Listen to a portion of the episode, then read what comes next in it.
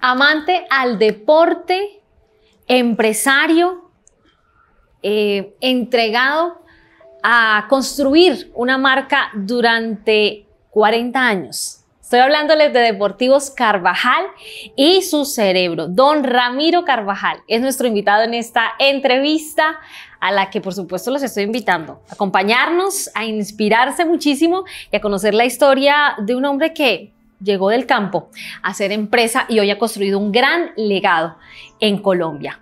Don Ramiro, bienvenido a esta entrevista. Gracias por acompañarnos. ¿Está nervioso o está relajado? relajado.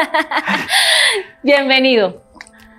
Gracias, Janet. Agradecerle por, por esta entrevista, por estar acá, por venir y buscarnos, porque, bueno, pues como que no, no creo que, que sea merecedora ese gran honor que usted me hacen, porque de verdad que es sentirse uno importante. Hemos hecho algunas cosas, pero son como cosas que uno las hace solamente con la intención de salir adelante de ayudar a la familia, pero las cosas se han ido dando con muy buena, digamos, buena fe, con intenciones de, que las cosas que se hagan, hacerlas muy bien. Y bueno, ahí vamos y gracias a Dios todo hasta ahora muy bien. Muy merecedor, porque es que construir empresa durante 40 años, eso es todo un reto para cualquier persona. Viene usted del campo, me decía que tiene una historia muy particular y allí comienzan a, digamos, a anclarse todos esos principios de, Ramiro Carvajal. Hábleme un poquito de eso, el campo. Bueno, pues sí, nosotros, eh, la familia de origen campesino, pues eh, uno de mis hermanos que ya no está con nosotros, desafortunadamente, fue el que tomó la decisión de, venirse para la ciudad.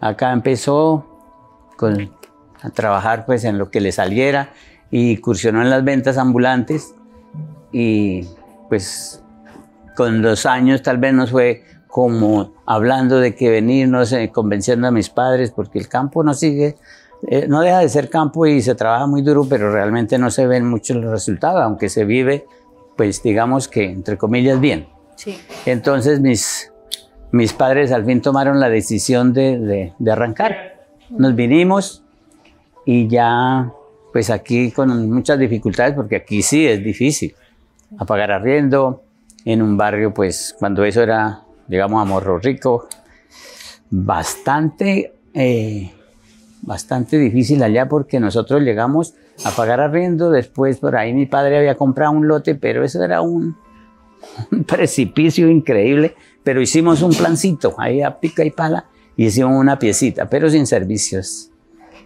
sin agua, sin mucho menos luz, no teníamos ni servicios sanitarios. Eso nos tocaba salir por allá al monte. Entonces ahí arrancamos, mi hermano ya nos fue incursionando en, las ventas ambulantes y las ventas ambulantes pues siempre han existido y existirán. Él se hacía en la carrera 15, yo iba y le ayudaba de la carrera 15 de allá, la persecución que existía en ese tiempo es la misma que existe hoy. El alcalde las autoridades detrás de los vendedores ambulantes.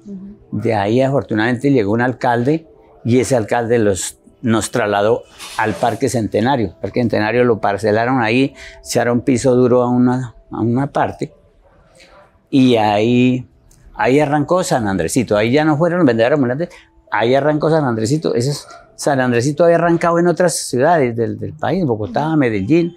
Entonces como que eso fue una, una especie de zona libre que fue permitida por el gobierno. Para que comenzara el proyecto. Pero antes de que entremos en esa, como en ese punto de, de, la historia y de, de, cómo es que usted hace parte fundamental de, San Andresito, estamos hablando de Bucaramanga, quiero que hagamos un poquito de énfasis en su infancia, en ese mm. campo. ¿Cómo es eso de que usted andaba descalzo eh, y se montaba los buses? ¿Cómo es esas historias por ahí? Y, y hoy, mire, todo convertido usted, mejor dicho, zapatos no le faltan, zapatos le sobran. O sea, ¿cómo, cómo es eso?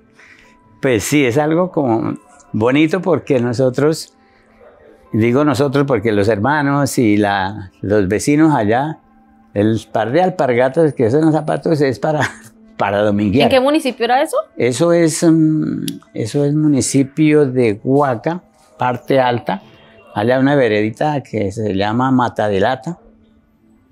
Allá fue donde nos, nos criamos sembrando papas, ¿Sus cebolla. papás eran de allá, de esa vereda? Sí, mis padres eran de allá, allá les, por allá, allá. Como que allá fue nuestra infancia, allá crecimos. Yo me vine para la ciudad, mi hermano Álvaro ya me, me trajo a los 16 años.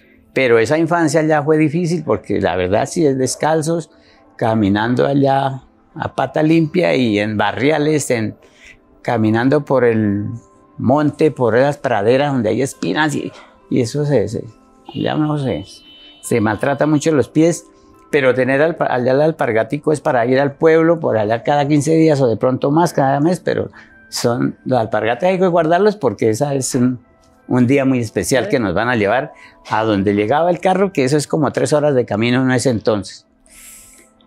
Y Lejos. bueno, pues afortunadamente hoy ya gracias a Dios eh, vendo los mejores zapatos, lo mejor, lo mejor que, las mejores marcas, porque son de verdad lo que hay en el mundo eh, del deporte, del calzado, las vende Deportivos Carvajal. Perfecto. Gracias Vamos a a ir descubriendo, señor Ramiro, cómo es que usted logra hacer de esta marca eh, algo tan importante a lo largo del tiempo. ¿Qué actividades hacía en la finca? ¿Qué recuerda de, de esas actividades que usted de pronto hacía allá y, y con su papá y- o su mamá? ¿Cómo era esa, ese tema? Bueno, allá lo enseñan a uno es a trabajar. Desde muy pequeñito ya le asignan labores del campo. ¿Cuántos años más o menos? Mm, Yo pienso que lo empiezan a uno a trabajar por allá a los cuatro años, a ayudar a, a sembrar pequeño. papa, pues sembrar papa, el papá y los obreros van haciendo el hoyito y uno como le enseña, bueno, échale ya dos semillitas o dos papitas, para que de ahí es donde nace la, la mata de papa. Si no está echando las semillitas, entonces échele el abono, el fertilizante. Estas son las labores de un niño. En ese caso yo las, me las enseñaron y yo las, las desempeñé y ya pues uno va creciendo, ya es labores un poquito más fuertes de aprender a, a arrear mulas, aprender a, a cargar una carga de leña o de, o de papa o de algo otra índole, pero hay que aprender, aprender a labrar la tierra. Y ahí, esa fue, nues- esa fue mi infancia hasta los 15 años, 16 años que ya pues afortunadamente arrancamos para la ciudad. Y usted, digamos, cuando pasaba eso, usted pensaba, no, qué vida tan dura, Sí, tengo que buscar como una salida, o qué, o qué pensaba usted así de pronto de joven, pues en, en esa adolescencia también, ¿no? Pero pues, como, Sí, ¿qué le pasaba por la cabeza? Uno piensa en, en buscar la ciudad, en venir, porque de vez en cuando por ahí nos traían y uno veía, es un- una fantasía ver la ciudad. Cuando uno venía por allí en el kilómetro 10, 12, tal vez veía la ciudad, eso era algo maravilloso, algo lindo. Entonces uno, claro, pensar en venirse, en estar acá, pero como que eso era allá muy lejano. Entonces, ah, pues mira que con el tiempo se dio, las cosas, se, Dios lo va uno llevando tal vez poco a poco y afortunadamente logramos llegar a la ciudad y acá estamos.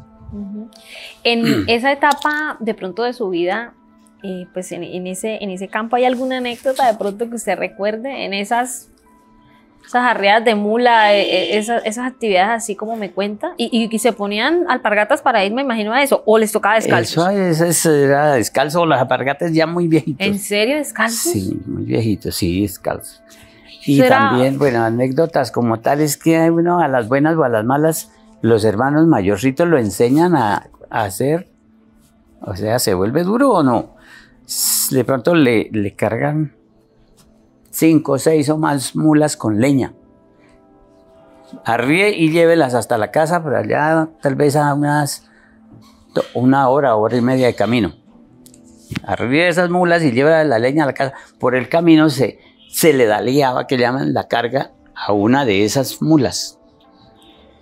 Y eso sí es y feo, vaya ¿no? para enderezarla, muy difícil. Se le cayó, se le cayó y se le cayó. ¿Y cómo así? Y las otras mulas adelante Las otras y usted mulas siguen por de... allá, se siguen su camino porque ellas Sí. son muy, como ya están acostumbradas y van para la, a donde les van a quitar la carga. Pero la que se le cayó la carga, la que, la que no fui capaz de, de enderezársela, porque estaba yo muy, muy chino, Entonces tocó, pues, la, el animal cae que se cae, al poco, poco a poco bueno, le quita la carga. Cuando ya llega el hermano mayor, porque uno para allá manda a alguien que le diga que se me cayó la carga, no le dice, pero hijo, es que tal vez aquí así o aquí asado era mejor. No, eso era con un rejo. Ay, Dios mío. ¿Por qué la dejó caer? ¿En serio? ¿Por qué no fue capaz de enderezarla? Y entonces, eso le queda a uno como una anécdota que las cosas ya le toca a uno allá enfrentarlas y aprender o aprender. ¿Alguna vez faltó la comida en la mesa de su casa? No, afortunadamente en el, en el campo siempre, a ver, no, no, no, no tan, tan fluida la, la mesa, pero sí hay la, la sopa o mazamorrita, la arepa, no falta porque maíz, pues allá si no se cosecha se consigue y papa siempre va a haber. O sea, no, gracias a Dios, no tan nutritiva, pero, pero muy, nunca, nunca nos faltó. A punta de mazamorra, como dicen. mazamorra, sí, bueno, En el allá campo, había, ¿no? había un, un producto que es muy apetecido y que, que allá sí abunda, todavía abunda, la trucha. Allá hay un río, se llama el río Matadelata, y siempre hay trucha. Eso era ir para irse al río y allá con un anzuelo o con una tarraya y eso rapidito traía y esas truchas eran las que nos daban ahí el sustento durante esa semana. Después va y busque.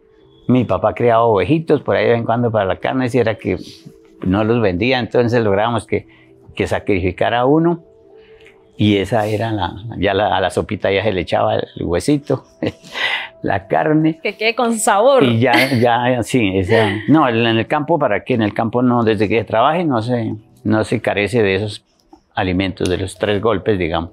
Llega Ramiro entonces a la ciudad, dice, bueno, el campo es muy duro, quería buscar otro horizonte, pero la cosa en la ciudad, según lo que usted me está contando, pues eso no era nada, No, nada especial o diferente a lo que usted estaba tan viviendo en el campo, ¿no? Él empieza Sí. su vida con muchas necesidades en, en- en- Sí. aquí en Bucaramanga.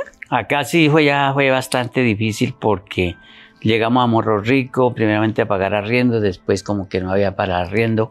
Esto, como le decía a mi, mi padre, por ahí hizo un negocio donde le dieron un terrenito, pero la verdad una falda tenaz para, que se, no, se rodaba, estaba una lagartija, ya por esa, pero logramos, logramos hacer un, un plancito a pica y pala.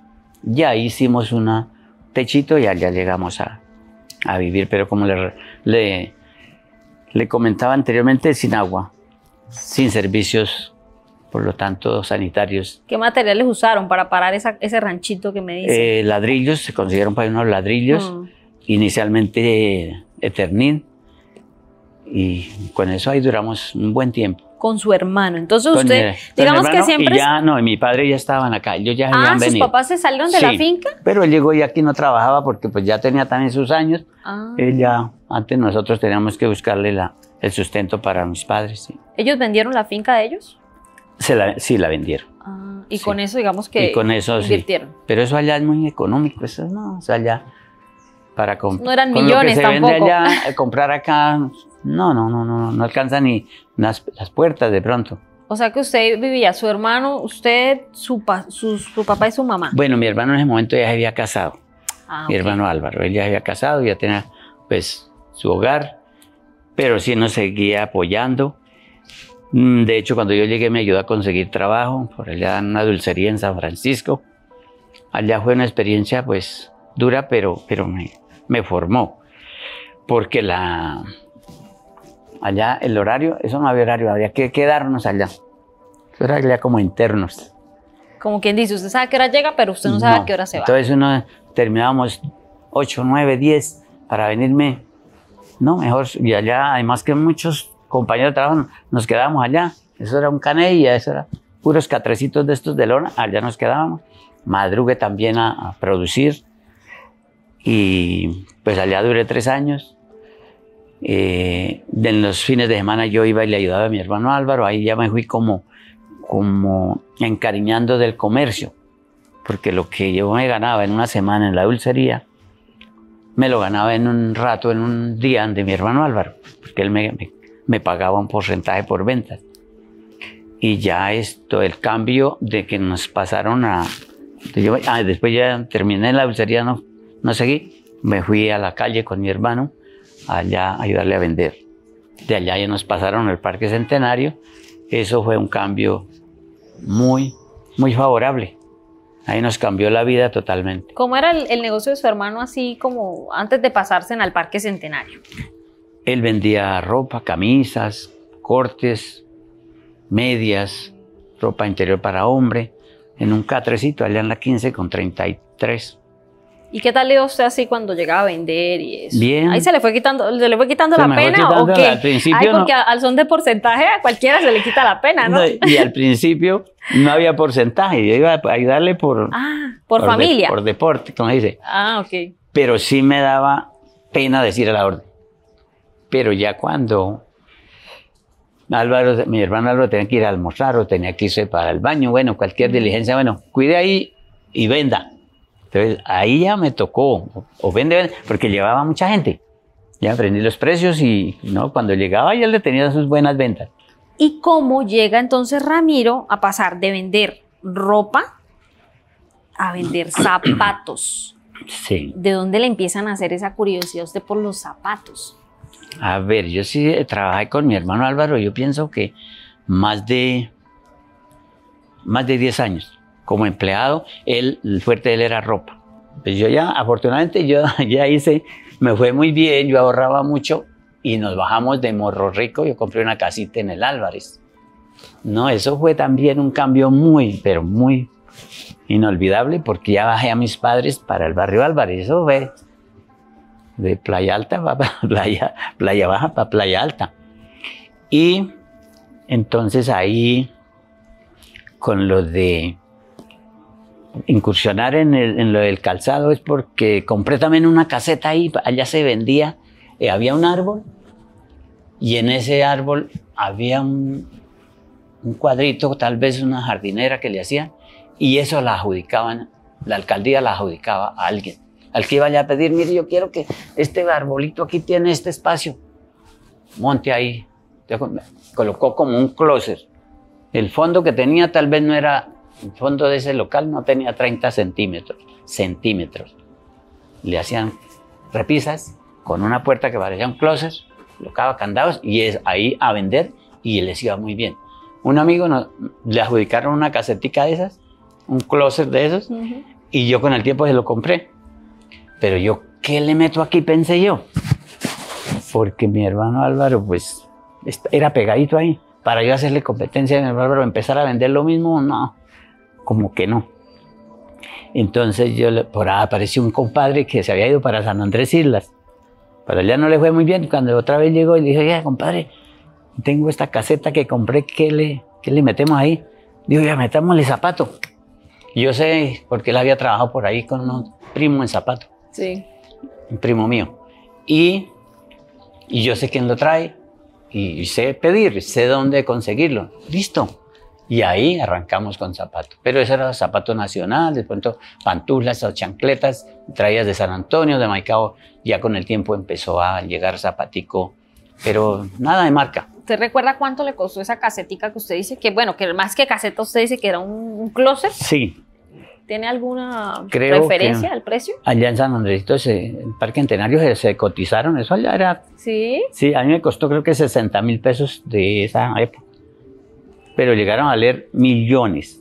Allá millón quinientos, millón ochocientos, dos millones, una bien ubicada y que sí era una caseta de 1.50 por 1.50.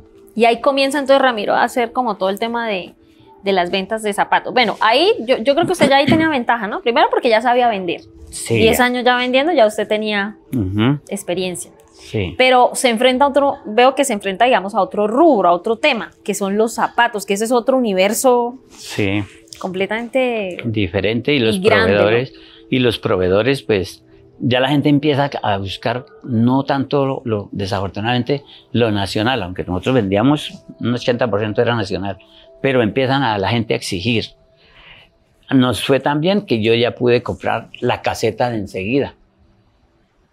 Esa caseta de enseguida, yo le agradezco mucho a don Edgar Tobar, que está aquí, mi vecino, eh, del almacén, no se valga la cuña, los distinguidos. Ujú. Él me vendió la caseta. Entonces yo ya con la, el closet que tenía era pegadito a, a, a la caseta de don Edgar y ya, pues ya se agrandó.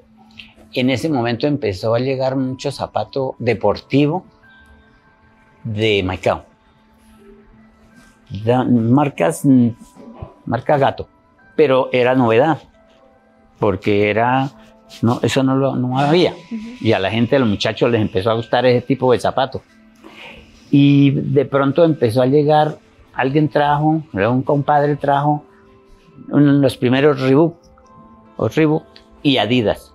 Él viajaba mucho y lo consiguió, no sé, por allá por intermedio de otro amigo que viajaba a Miami y luego ya nos dimos cuenta que también llegaba por Panamá y algunos de, de los comerciantes de Maicao, que eran turcos y toda esta gente que tenían el monopolio de, las, de los almacenes en Maicao, empezaron a traer ya zapatos de marca.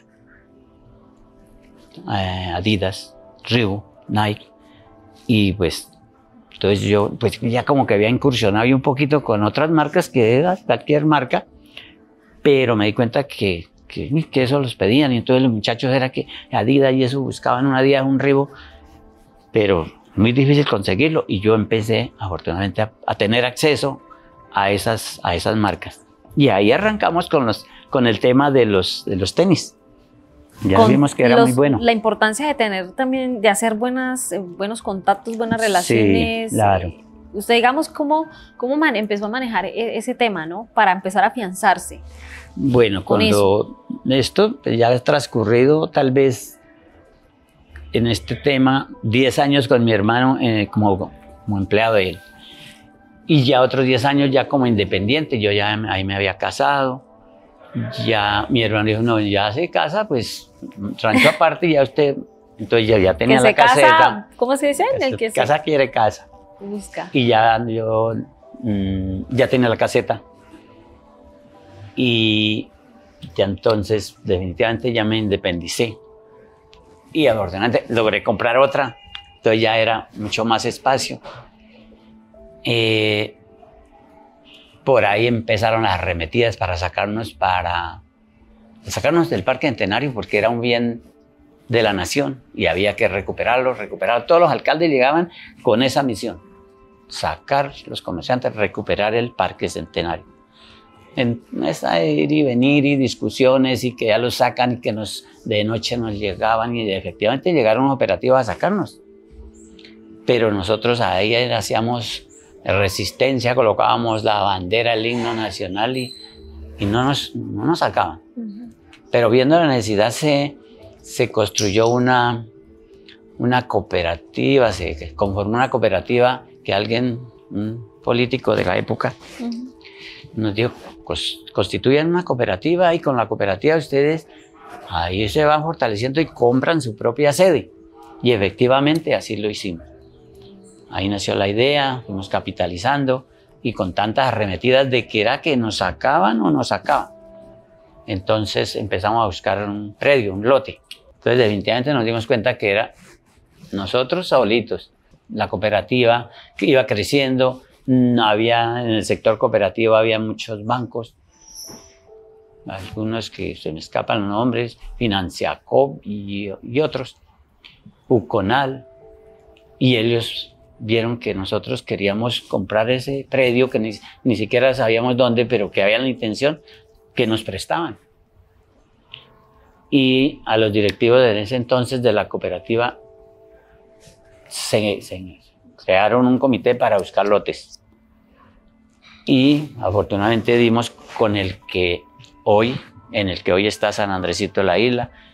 Es un- de verdad un predio muy, muy bonito y como muy especial porque no tiene, no tiene vecinos. Por todas cuatro esquinas es San Andresito. Entonces eso es como una isla, por eso el nombre de la isla. Usted me Y habla ahí de... nacimos. Usted ahí nace entonces, bueno, digamos que después de, de estar allá en el parque pasan entonces al, al San Andresito, ¿usted empieza que Sí. con el, un local o cómo, cómo, cómo se organiza ahí en ese lugar? Bueno, eh, como los que tenían un local en el Parque Centenario, pues iban con un local allá. En el sorteo le adjudicaban un local allá. Los que tenían dos, dos. Los que tenían tres o más, pues allá también. ¿Cuáles le tocó en el sorteo? No me quedaron bien ubicados, yo tenía tres. Ah, carajo, no, me diga. muy mal ubicados, porque algo es muy importante, como en todas partes, la ubicación, pero a mí me quedó muy mal, muy mal ubicado. Y entonces, Entonces empezar a mirar cómo, cómo ubicarme bien, porque yo ya iba con lo de los, con algo de tenis de marca. Y allá pues se disparó mucho más porque allá ya nos cambió también la clientela. Allá ya no iba el pasajero, el que iba a ir, el que iba, como dice, de paso, que iba allá a, tomar bus para, bueno, para Bogotá o para la costa o para Cúcuta. No, allá nos, ya nos fue la gente de la ciudad. Allá nos cambió la clientela. Por lo tanto, exigían más. Entonces empezaron a exigir marcas. Marcas. Y yo algo tenía, pero no, eso no era muy, muy poco. Entonces ahí yo vi la necesidad, primero que todo, de ubicarme bien. Y, vienes en la, en la plazoleta. Hay una plazoleta que si tú conoces ahí, sí. habrán que tal vez ocho locales muy bien ubicados. Y eso pues nadie los quería vender, pero alguien apareció a- a que lo vendía y haga sacrificio, haga préstamos y yo logré, logré comprar. Y logré ubicarme y salirme de allá vendiendo esos o haciendo una permuta y me ubiqué bien central. Nace entonces Deportivos Carvajal. Sí, Bueno, nace en la calle, se pasa entonces el San Andresito. sí. ¿Se llamaba ya Deportivos Carvajal o usted en el camino le, le colocó el nombre? Bueno, cuando ya llegamos al, al parque, al, perdón, al San Andresito de la Isla, en el parque anterior no teníamos nombre. Yo por ahí le había colocado un aviso en lata ahí, comercial Carvajal. Cuando- con tantas mm, eh, arremetidas que nos montaba la, la administra- las administraciones, los alcaldes de turno, yo saqué un localito en la carrera 17 con 34 en arriendo. Un amigo que tenía ahí unos predios y me arrendó un pedacito ahí. Ahí sí, junto con mi esposa, le colocamos, buscamos de, de- qué, lo- qué- qué nombre, qué hacemos, búsquele unos y otros, eso nos vinieron cualquier cantidad de nombres, pero a mi esposa se le dio que porque vimos uno que decía deportes y colegiales. Entonces ella dijo deportes, ahí que pongamos Deportivos Carvajal. Y allá nació Deportivos Carvajal como tal, en la 17 con 34. Ahí enseguida había una, una casetica pequeña que era Discos Cookie, eso me recordaba muy, bueno, por la juventud no tanto, pero cuando eso vendía tanto los CDs y los cassettes, ese era un sitio muy referente. Enseguida de Discos Cookie, ahí nació Deportivos Carvajal.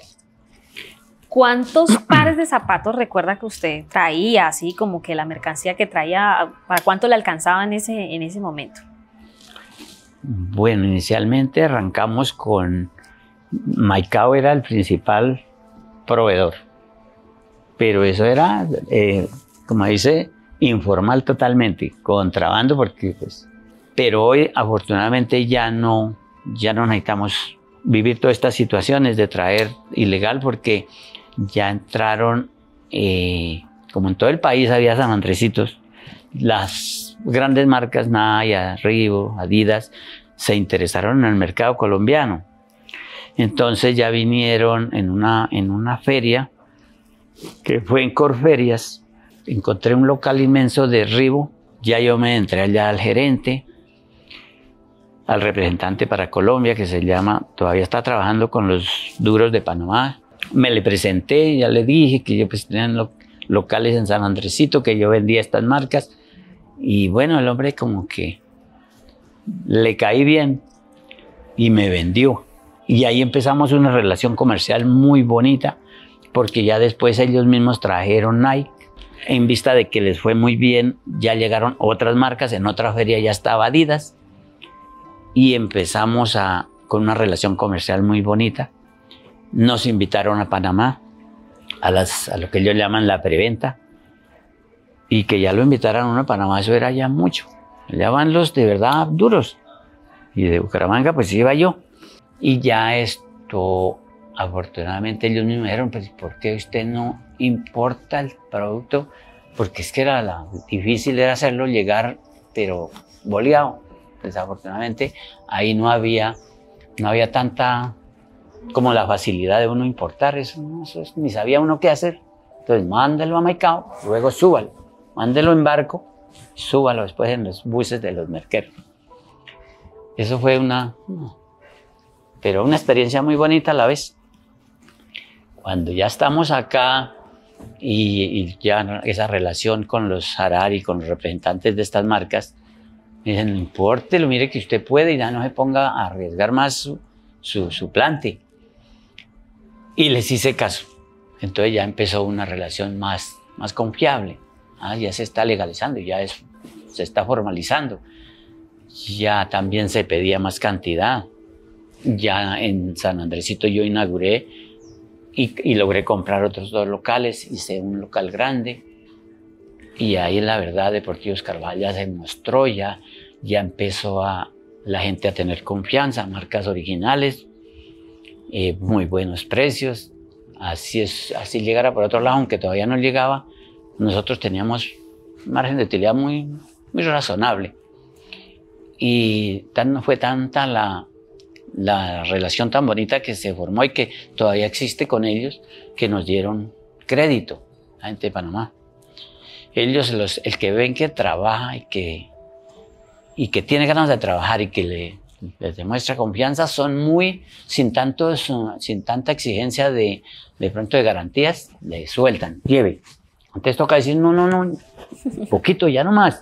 ¿Qué cree usted que le ayudó a cambiar e-, ese, un poco esa, esa visión? Ahí la de transformando, o sea, de esa informalidad, de todo ese tema, como que ya a, a encarrilarse, por decirlo de alguna manera. Mm. Pues es que... En, ese, en esas marcas y, en eso. ¿Qué veía usted ahí? Y sobre todo, ¿qué, ¿qué tenía en su ADN que le ayudó a transformar esa mentalidad? Es que uno aprende a los golpes.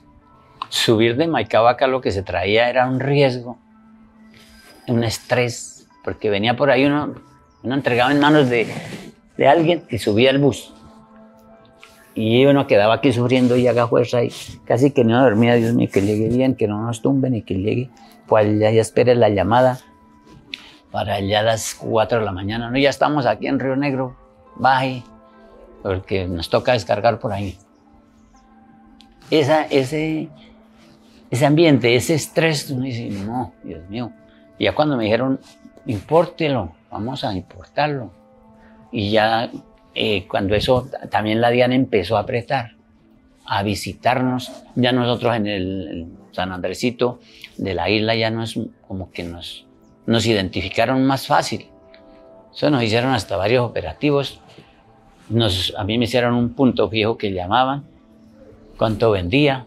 Ahí lo van a uno sancionando, o sea, lo van encarrilando a las buenas o a las malas, formalizas. Empezamos a, a importar y eso nos ha dado pues mejores, mejores como un estatus de, de, legalidad que nos permite acceder a créditos, que, nos, que a nuestra distinguida clientela pues nos cree más, porque hay que colocarle importado por Deportivos Carvajal o Ramiro Carvajal, entonces la gente, este, este no es chiviado, este es bueno y nosotros nunca hemos vendido chiviado.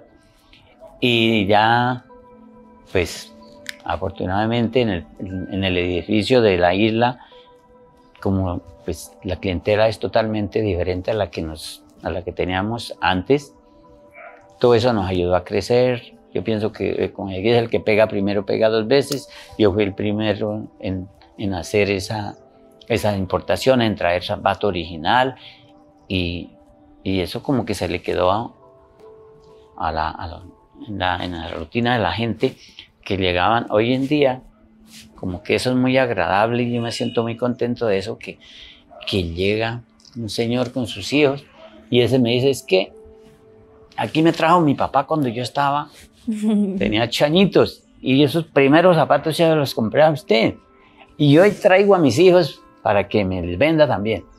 Entonces, eso es bonito. Sí. Y así, ha sido una tradición, ha sido ya una, una confiabilidad que a Deportivos Carvajal pues le ha servido muchísimo. La publicidad también, yo también he sido un amigo de la publicidad, tengo muy buenos amigos en la, en la radio que, que hablan bien. Allá no, inventamos de que son los originales y resulta que son solo chiviados. No, nosotros vendemos solo originales porque son originales.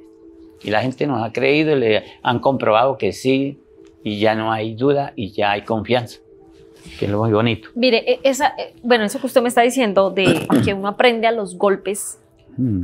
digamos que esto traducido a la vida de cualquier emprendedor que esté viendo esta entrevista incluso, eh, cómo, cómo, cómo, digamos, llevarlo a, a un mensaje que le pueda quedar también a esas personas que están de pronto pasando situaciones difíciles, tal vez. Así como usted de pronto le tocó en su momento, hoy muchos todavía pasan situaciones complicadas, ¿no? Claro. Eh, y son esas, esos, esas situaciones tan duras las que a veces la gente dice, no, voy a tirar la toalla, no, voy a, está muy duro, no, no lo voy a hacer, no lo voy a, no lo voy a lograr, o ven lejos la meta. Es cierto. No, yo pienso que lo más, lo que uno debe tener es mucha constancia y perseverancia en que lo va a lograr. Y lo que tú dices es muy cierto, van a haber golpes, tropezones, muchos, pero no tire la toalla. Si le gusta, si ve que, un día le fue muy bien y que al otro día no tanto, fíjese en el día que le fue bien.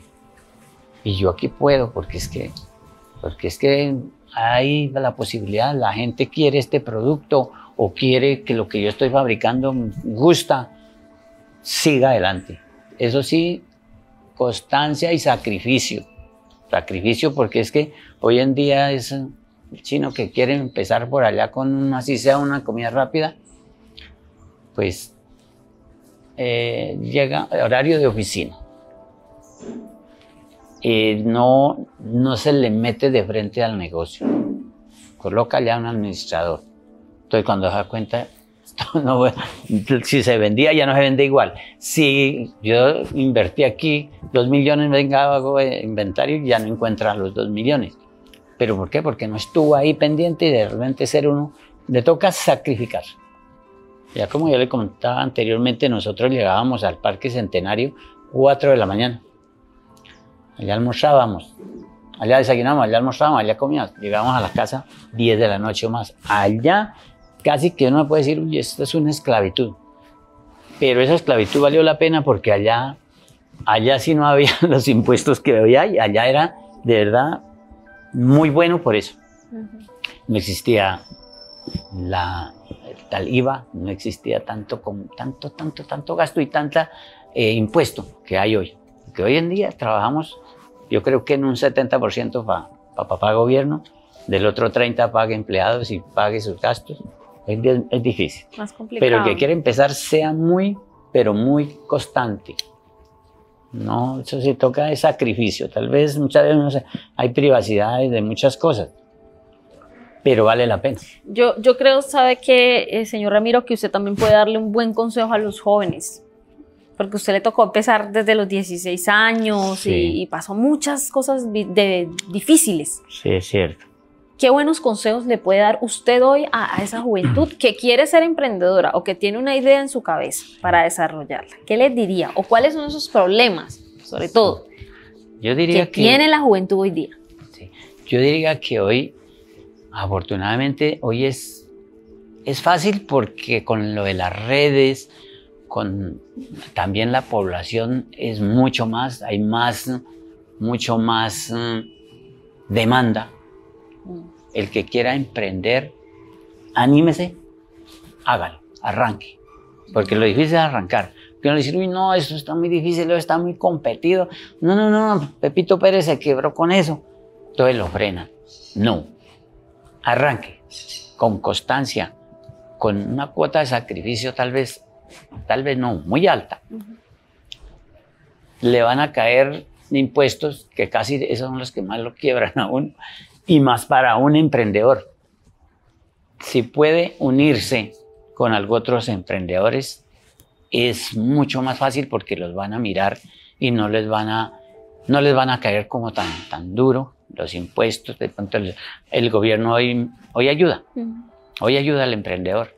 Todos los emprendedores que no lo piensen tanto, que se organicen y que para adelante porque para atrás asustan y que sean con mentalidad de, sacrificio, porque de lo contrario, llegar a trabajar y que al primer año yo ya eh, busco administrador y yo me voy a dar la gran vida, muy difícil salir adelante con esa mentalidad.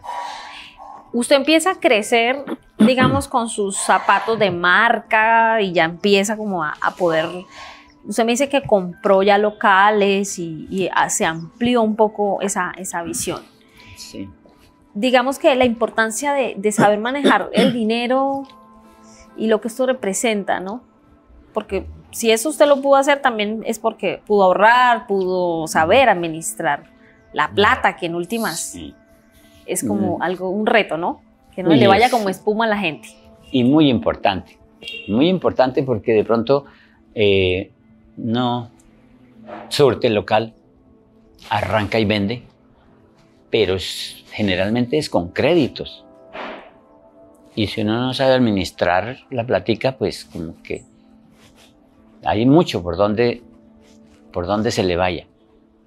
Que hay farra y otras diversiones que le pueden estar quitando lo que es de uno, la utilidad, y lo que no es de uno. Entonces, muy, pero muy importante es tener disciplina. Para uno poder arrancar y hacer un capital, hay que, vuelvo y repito, privarse de muchas cosas monta su local o su, emprendimiento, su fábrica, constancia y disciplina, no, no ir a... ¿Usted cómo hacía? A, ganar, a, ¿Usted cómo hacía cuando le quedaban así ganancias y entonces usted cómo, miraba ese tema? ¿De qué se privaba usted? Bueno, yo pienso que es que uno viene con una, con una disciplina de ahorrar. Tal vez nuestros padres, en este caso mis padres, ¿se la enseñaron ellos? A ahorrar, a ahorrar. Uno para allá cultivábamos ya la tierra y se hacía, bueno, unas cebollas, unas cargas de papa, y ellos se las ayudaban a vender y le daban, mire, aquí en estos, esto fue de lo que usted cultivó, esto fue lo que se hizo, mm. ahórrelo. Ese ahórrelo le quedó aún en el disco duro. Ese ahórrelo, yo pienso que esos primeros pesos, pesitos que yo me gané por allá cuando yo tenía menos de 15 años, por ahí estarán, porque yo nunca me los malgasté por allá andan. Y entonces es una disciplina de los padres y que uno pues nace con ese, con ese chip de que hay que ahorrar, de que no se gaste, porque como le toca a uno de verdad sacrificarse, ¿para qué ir a, malbaratar lo que uno se gana? Y se gana 10 pesos, no, no puede tirarse 12 o 15. Ahorre por lo menos 5 y tírese otros 5 en sus gastos, bueno, pero no malgaste todo. ¿Cómo hizo ya, digamos, para, para ir avanzando en ese crecimiento y cómo está hoy Deportivos Carvajal? Háblame un poquito de eso, de, digamos que ha transcurrido ya muchos años. Si hoy hacemos una radiografía, ¿qué me podría contar de, la actualidad de su empresa? Bueno, pues gracias a Dios y a, las personas que, que, hoy en día me rodean, mi esposa, mis hijos que ya fueron ¿Cuántos son sus hijos? Mis hijos son cinco. Ah, pero tiene buena descendencia, don Ramiro. Cuando eso no, no, había mucha planificación. Ah, no había televisión. No había televisión. y entonces, a ver, ya en, en San Andresito, que fue como el, yo quiero mucho a San Andresito y...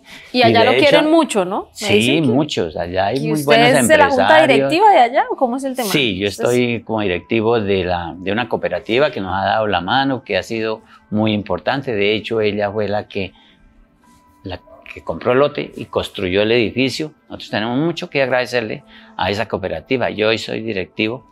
Me siento muy orgulloso de pertenecer a esa directiva. ¿Y, ¿Y sus hijos? Y mis hijos, pues mm, gracias a Dios los logramos sacar, ya son todos profesionales. Yo tengo eh, la, hija que es la mayor, ella estudió en Bogotá, en la Javeriana, estudió que es comunicación social, entonces es la comunicadora la que, la que está, pero está de toda la frente de la empresa.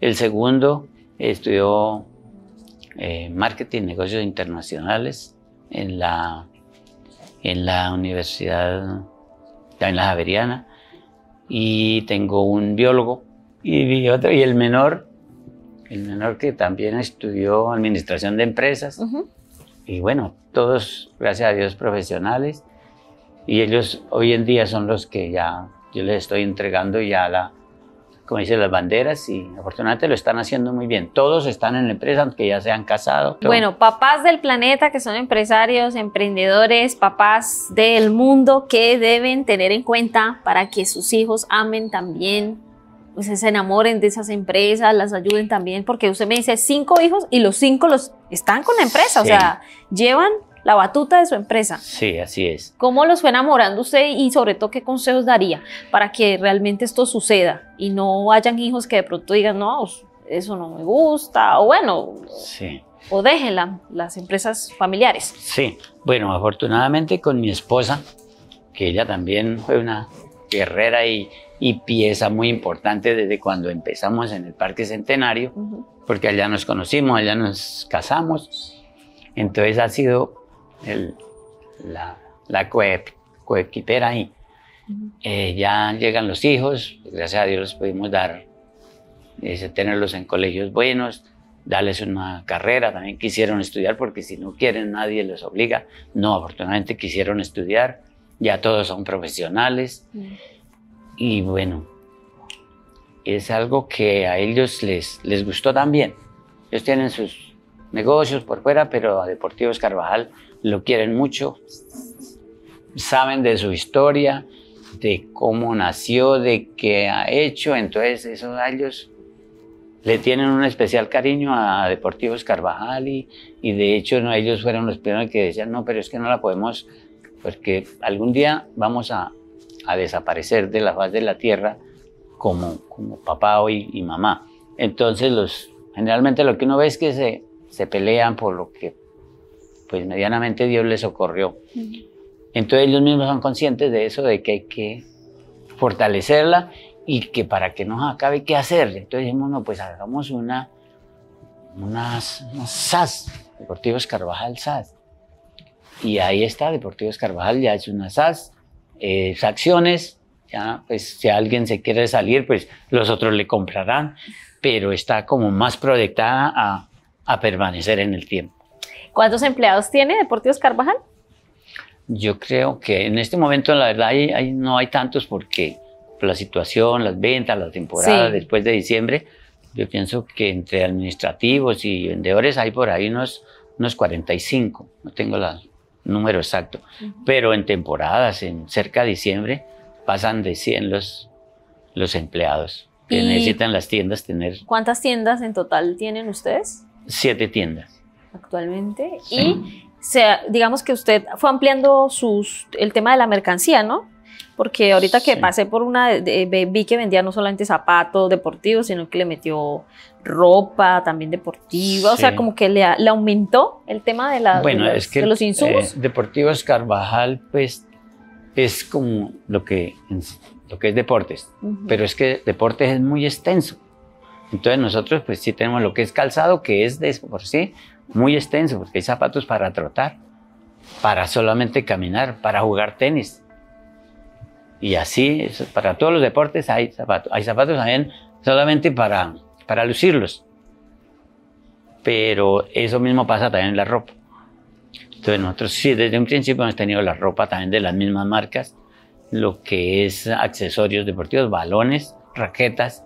Bueno, todo lo que es deporte nosotros prácticamente lo tenemos. ¿Y a usted le gusta el deporte? Muchísimo. ¿Qué deporte practica? Yo ahorita en este momento soy ciclista. Salgo en ah. bicicleta y yo traigo desde mucho tiempo esa como esa esa como aficionado afición al ciclismo. Pero pues es que esa se, se incrementó hace tal vez unos 15 años. Hay muchísimo auge de ciclismo. Entonces, pues, yo inicialmente ya dejado, por ahí incursioné en el microfútbol, en el atletismo, yo de hecho patrocino muchos muchos um, atletas. Eso le iba a preguntar, que si ustedes también apoyan el deporte. Sí, ¿Sí les gusta a usted apoyar eso, digamos? Sí, bastante. ¿Y, en qué han hecho como esos respaldos y ese tema? Sí, nosotros nos gusta porque sabemos la necesidad, más que todo en los atletas. Entonces, eh, hemos patrocinado a varios atletas, aficionados, personas que necesitan y, se les ha brindado ese apoyo. Y en el fútbol también hemos, hemos patrocinado muchos equipos en microfútbol y en fútbol. Mm. Entonces, pues eso también nos ayuda porque esa es una publicidad. Ahí uno, pues sí, apoya, pero también uno recibe porque es pues algo que, que va con, con, la línea que nosotros manejamos. ¿Sabe que yo relaciono el ciclismo como la vida? Yo digo que el ciclismo es como que entre más la pedaleada sea retadora, eh, siento que así es como la vida, ¿no? También, entre más dura la prueba, como que uno más le quiere meter pedal, ¿no? Es cierto. Yo lo asocio mucho a eso a la vida. Además que sí, y tiene que prepararse, le exige, le exige porque ahora no, que vamos a ir, un ejemplo, al reto Picacho. No me puedo ir sin la debida, debida preparación. Mm. Tengo que subir por lo menos 12, tres veces al kilómetro 40 y de pronto por lo menos una o dos al Picacho. O sea, ah, bueno, ya soy capaz del día que hacen el reto Picacho ir y pues sé que voy a llegar. Pero sí exige, exige preparación. Claro que sí. y mucha. Como la vida de los emprendedores. Como la vida. Uno puede llegar a lanzarse ahí sin tener un poquito de conocimiento. Claro, ante todo de la mano de Dios, para todos, eso sí es indispensable ahí, porque de lo contrario se, estrella. ¿Qué mensaje quisiera dejarle usted hoy a la gente después de que han escuchado eh, de su vida, de su trayectoria, de ese niño del campo, cómo llegó a, devorarse la ciudad y a, construir esa empresa que hoy es un legado? Yo pienso que es la constancia. Ser muy constantes porque pues tengo lo tengo como que lo viví en carne propia, de compañeros que llegamos a una misma época allá, cuando era San Andresito, en el Parque Centenario.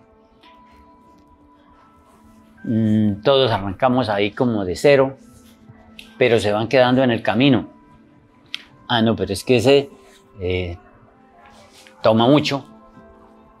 El otro, bueno, la familia tampoco le respondió, le colaboró y como que van, no les gustó eso, quieren tener como mucha, no son constantes tal vez. No, pero es que yo vendiendo ropa, no, ahorita me voy mejor a, me voy para la plaza a vender allá en un supermercado. Pero tampoco le gustó eso. Entonces, no, me voy a incursionar en el transporte y comprar un taxi. Pues de pronto, yo diría que es la constancia. Si quieren estar en el transporte, en el transporte, quédese ahí. Quédese ahí que ahí hay muy buenas oportunidades. Si es en las ventas, también hay que sacrificarse.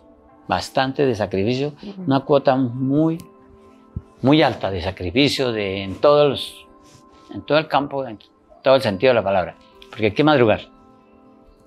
Hay que sacrificar de pronto fines de semana. A veces, para uno salir adelante, a veces sacrifica un poquito la familia, pero ellos después van a, agradecerte que, bueno, mi papá hizo esto, ya tiene la casita propia y ya no pagamos arriendo ya conseguimos para el carrito. Ah, bueno, porque mi papá se sacrificó y, y ahí, mire los, los, frutos, los resultados. Entonces ellos lo van a entender.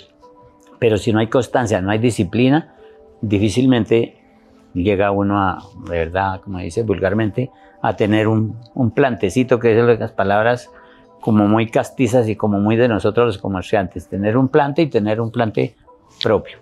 Señor Ramiro, quería agradecerle en nombre de esta comunidad que apoya las buenas ideas por permitirnos esta entrevista, esta charla, digamos, de conocer un poquito más de su vida, de su trayectoria y sobre todo que a través de, de este video a la gente le pueda quedar un mensaje para que lo puedan aplicar en sus vidas. Tal vez muchos están pasando las cosas que usted pasaba en su época, de pronto, de, otra forma, ¿no? Pero pues puede ser. Entonces quería agradecerle por estos minutos, por este tiempo y, nada, pues desearle muchos éxitos, que siga habiendo Deportivos Carvajal para rato. Muchísimas gracias por atendernos en este lugar. Ay, muchísimas gracias, verdad que le agradezco mucho haberme tenido en cuenta. Sé que hay muchos emprendedores que, que de pronto han luchado y han tenido pues que sacrificarse y de pronto pues no han sido, no se han podido mostrar. Así es. Yo creo que el consejo está, la palabra clave de esta entrevista es la constancia. Constancia. Usted ha sido constante y hoy lo mm. demuestra se puso los tenis y se puso a correr por la vida y ya usted va ganando, ya ha ganado esa carrera. Gracias a Dios. Se puso un buen par de tenis usted para correr esta No, experiencia eso de su sí, vida. sí, ya, ya, De una buena marca se no los puso. puedo, ya, ya afortunadamente ya dejé los alpargates, aunque son muy cómodos, pero, pero gracias a Dios ya puedo tener unos tenis. Sí, señor. Cambió las, alpargatas Las por los... alpargates a tenis, entonces sé que todo el mundo lo va a lograr si hay, si hay lo que tú dices, una alta cuota de sacrificio, de constancia. De verdad que va a pasar rapidito de, de la moda de andar a pie al carro. Oye, ¿y usted no tiene unas alpargatas en su casa así como colgadas o algo así que, que las vea y se inspire y se que- acuerda? ¿O eso ya ni se consigue porque como ha pasado tanto tiempo, Sí, pero sí se consiguen. sí se consigue? De hecho, todo? a mis sobrinos, a- perdón, a mis nietos les compro Ay, alpargáticos qué porque es que bonito. se- son muy bonitos. ¿Y usted cuando los ve pues ahí puestas, Sí, qué? ahí- ¿Se acuerda o qué? Ahí están. Aunque ahora ya los decoran cuando eso que eso era y ahora son en suela de fique, bien bonitos. Cuando eso era en suela de caucho de, de llantas viejas, Ay, Dios mío. pero Y cuando usted los ve ahí a sus nietecitos con los Sí, zapaticos, que sí, se acuerda. ¿Se se acuerda de sus épocas? se transporta una vez a la época de, de- de juventud, porque eso era ya cuando le llegan los zapatos, uy, eso era como que ahorita le lleguen unos Nike de esos de cámaras de aire. Eso eran los Nike de la época. Sí, esos eran los Nike de la época, ¿no? Pero eso es algo muy bonito. ¿Tenían cámara de aire sus alpargatas? Ah, no, eso sí era ay, alrededor. Bueno, muchísimas gracias y a todos ustedes que se han conectado con nosotros. Déjenos aquí en los comentarios la lección de vida que les ha quedado de la historia de Ramiro Carvajal, Deportivos Carvajal, que nos ha acompañado en esta entrevista.